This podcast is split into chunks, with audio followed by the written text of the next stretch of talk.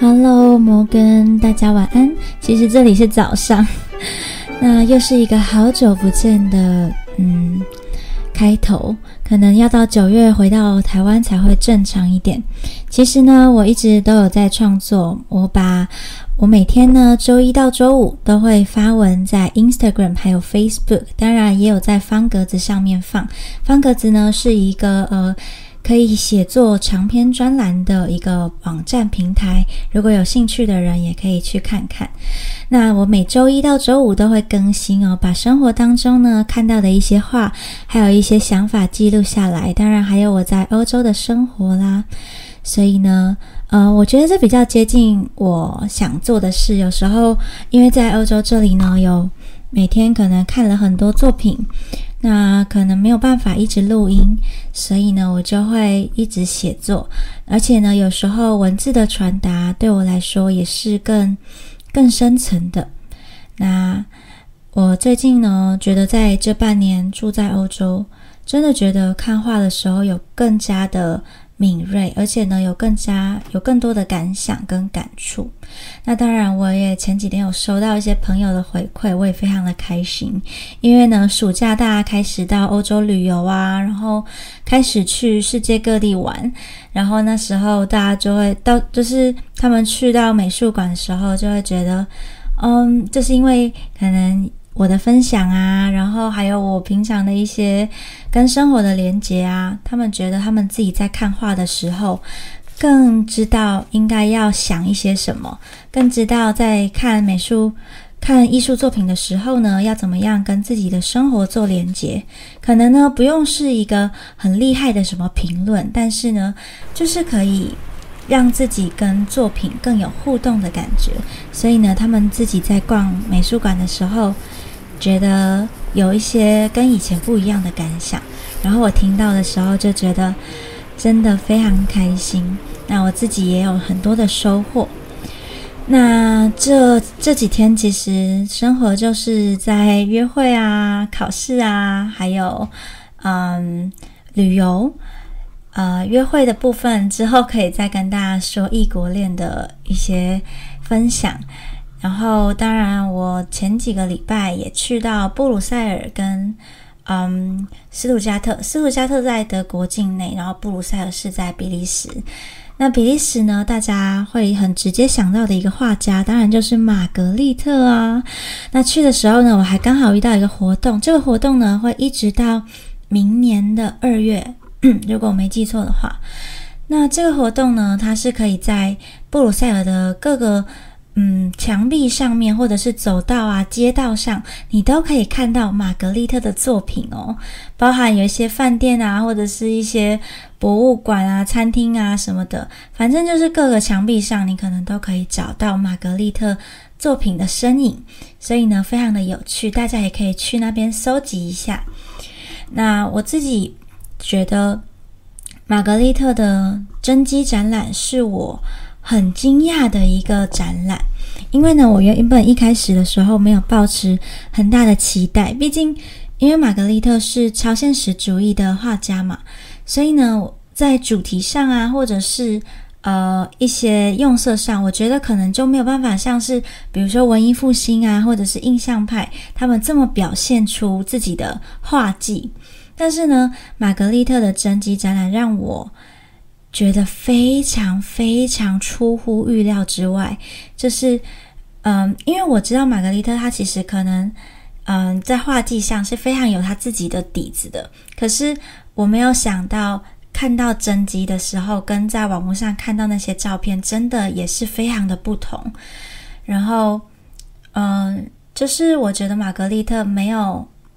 就是损，就是没有因为他的主题很猎奇，然后就没有展现出他的画技。他的画技跟底蕴，你可以同样的在他的作品上面完美的看见他的，就是他很厉害的样子。所以我觉得大家可以去看看，真的是。就是走过路过，不要错过。那当然呢，在比利时，呃，在布鲁塞尔呢有两个，一个是比利时皇家博物馆，跟另外一个是玛格丽特自己的博物馆。那如果呢，你只是就是你没有真的超级超级超级爱玛格丽特，你只是想要就是参观一下玛格丽特的作品，那我会推荐比利时皇家博物馆，而不要去比玛格丽特的博物馆，因为玛格丽特的博物馆里面其实没有放什么很有名的作品，都是一些他比较自己的小作品这样子，起码都不是大家那种很大众的，但是呃，比利时皇家博物馆里面呢就会放一些。一两幅大家可能比较有听过的，而且呢，它的主题跟这个画面的多元性，我觉得也比较多。当然呢，比利时皇家博物馆还有放其他画家的作品，也很值得一看。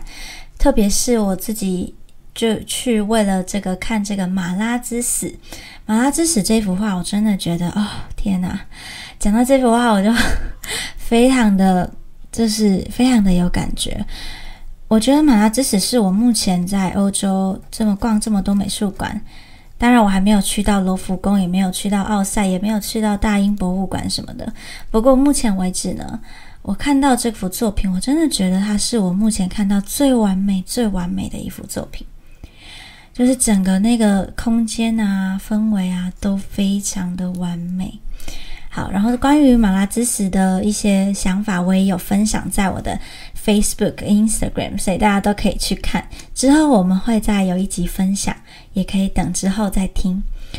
那总之呢，比利时皇家博物馆很推荐可以去，因为不管是玛格丽特或者是其他画家的作品，其实在那里呢，你都可以完整的观赏到各个不一样的风格。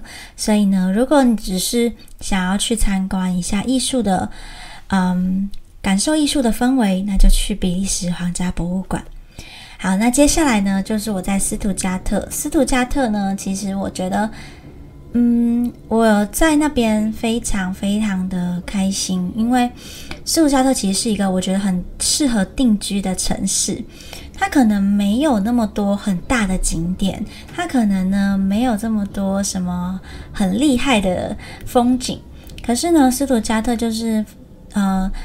嗯，天气很好，然后他们自己呢本身也有，呃，蛮有钱的，这个城市蛮有钱的，然后所以他们的电车啊、铁路啊等等的交通设备做起来都非常的舒服。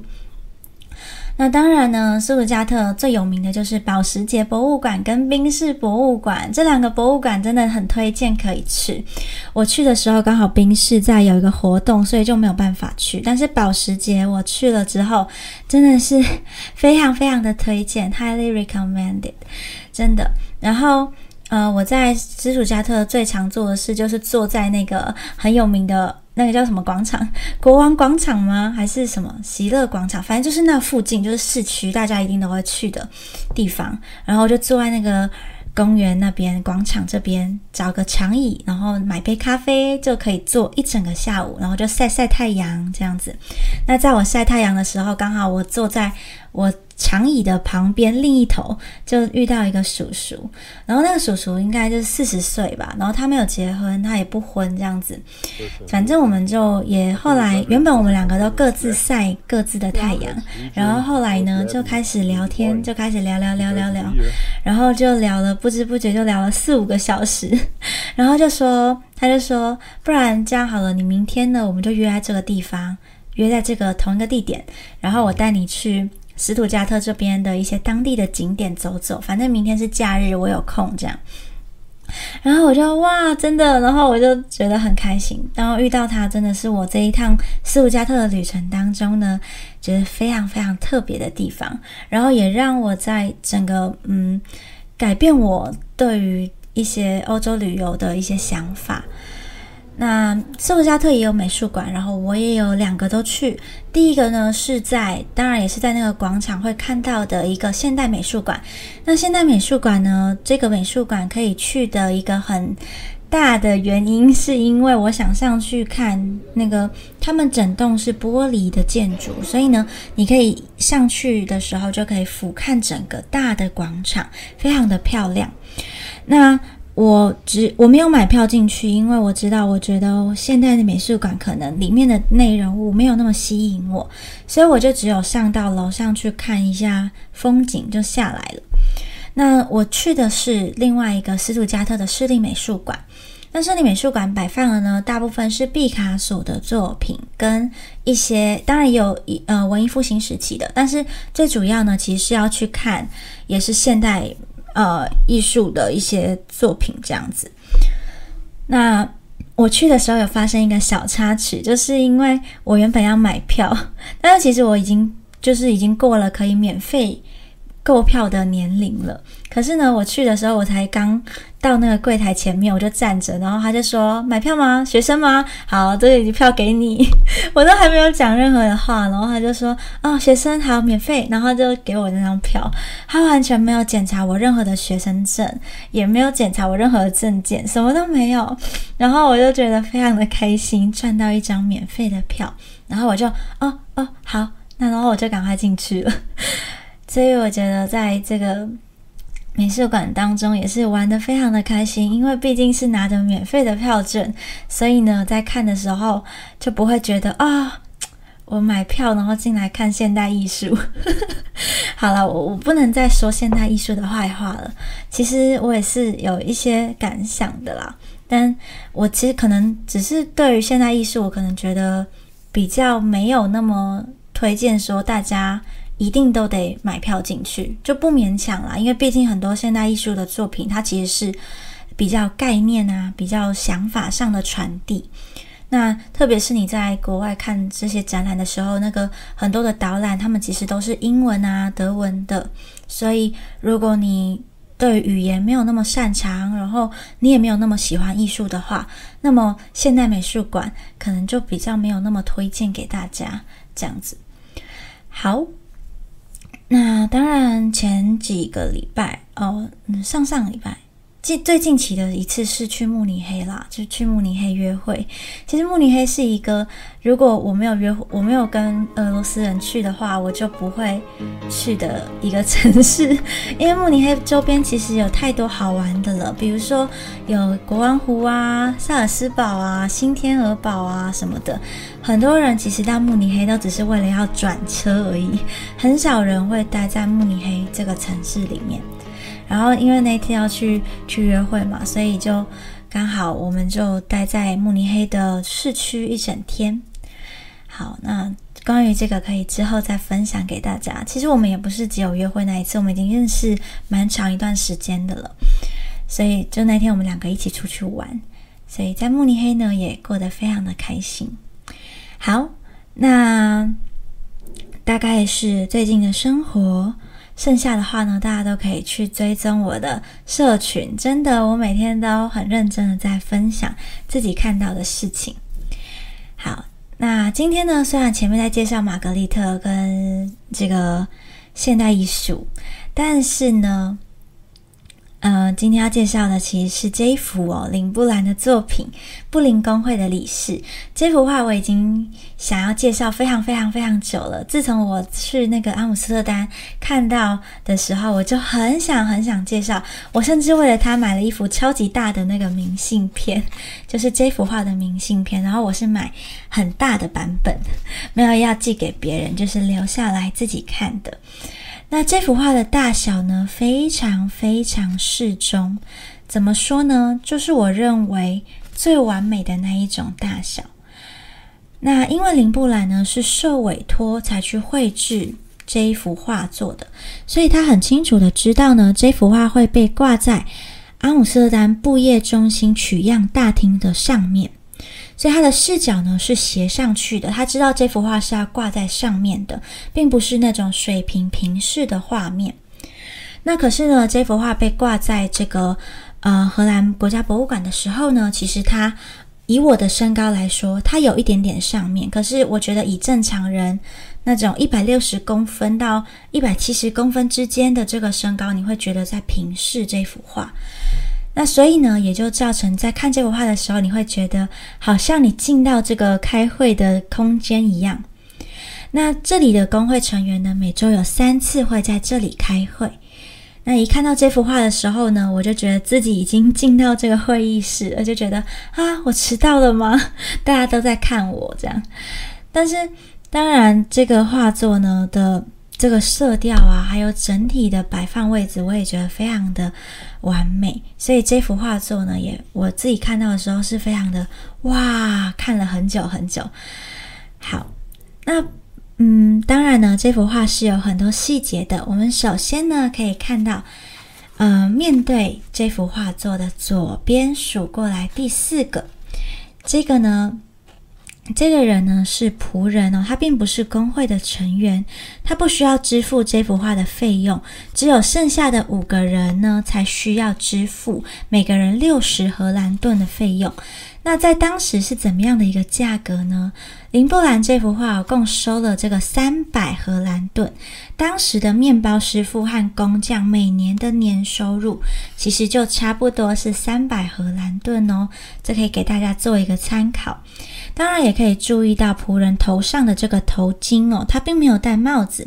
在十七世纪呢，人们习惯佩戴一些头饰在头发上面，即使在室内呢，也不会把它们拿下来。那仆人戴的这个叫做 school cap，是这种没有帽檐的头巾。那其他人呢，则是戴上了黑色的帽子。那这是当时很流行的。接着呢，我们可以把目光移向中间的这个书本，这应该是要是染布的样品书，但是我们会看不见它的样本，所以呢，这应该不是样本书，应该可以推断它可能是一本账本。那这里呢，林布兰呢使用了干燥的颜料和少量的油混合起来，让我们在看的时候呢，觉得这个纸的。材质非常的厚实的感觉。那中间呢，这里还有另外一个值得一提的，就是呢，透过我们的，就是透过这个博物馆的扫描，他们用一些 X 光啊什么仪器的扫描，我们会发现林布兰曾经调整过主席的位置，主席就是左边数过来第三个这个地方，所以呢，可以看到画面的结构上面，中间这三个人是没有间隔的。然后可能因为涂改的关系，加上林布兰也比较喜欢这样的构图，所以他们这三个人是连在一起的。然后就透过这个仆人黑色的衣服呢，去把他原本的画错的地方稍微把它遮起来了。好，那呃，其实工会的主席呢，每是每一年轮替一次。然后我们可以看到呢，在主席的旁边这个半站半坐的人，就是左边数过来第二个。那这是刻意设计的哦，这个让这个画面呢，感觉起来就不会特别的死板，有别于当时哦画这种人物画像，呃的时候呢，大家都喜欢一字排开。但是林布兰的特色就是说呢，它可以让画面呢整个感觉有动起来的感觉，所以呢，我们就不会觉得说啊，只是在画人物的肖像，反而呢，感觉上整体的画面是有一个故事、故事性的感觉。好所以呢，这也就是为什么我们看这幅画的时候，好像跟他很有互动的关键了。那我们也可以从衣着来看哦，最左边和最右边的人，分别是最老和最年轻的成员。为什么这么说呢？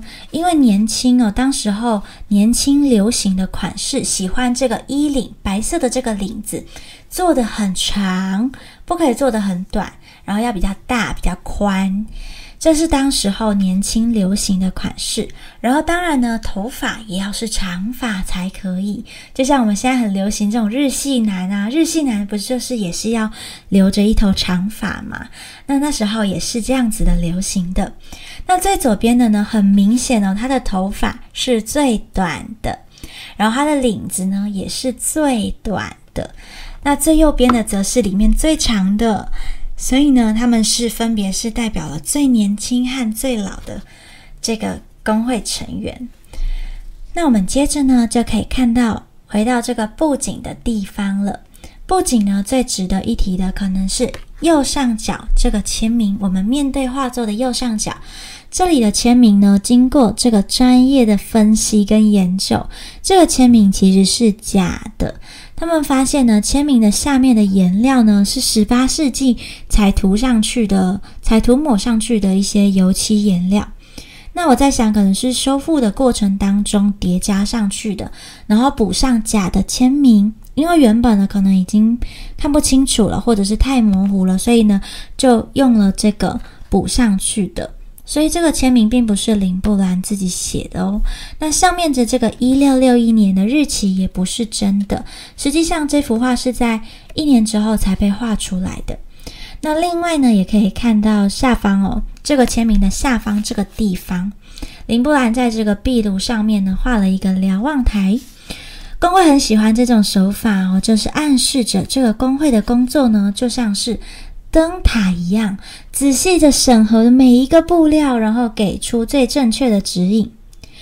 那这就是工会在做的事情，所以呢，他们觉得这样子呢，很能够就是有一种吹捧的感觉。当然，林布兰也就用透过这种方式呢，让他们的委托人觉得非常的开心。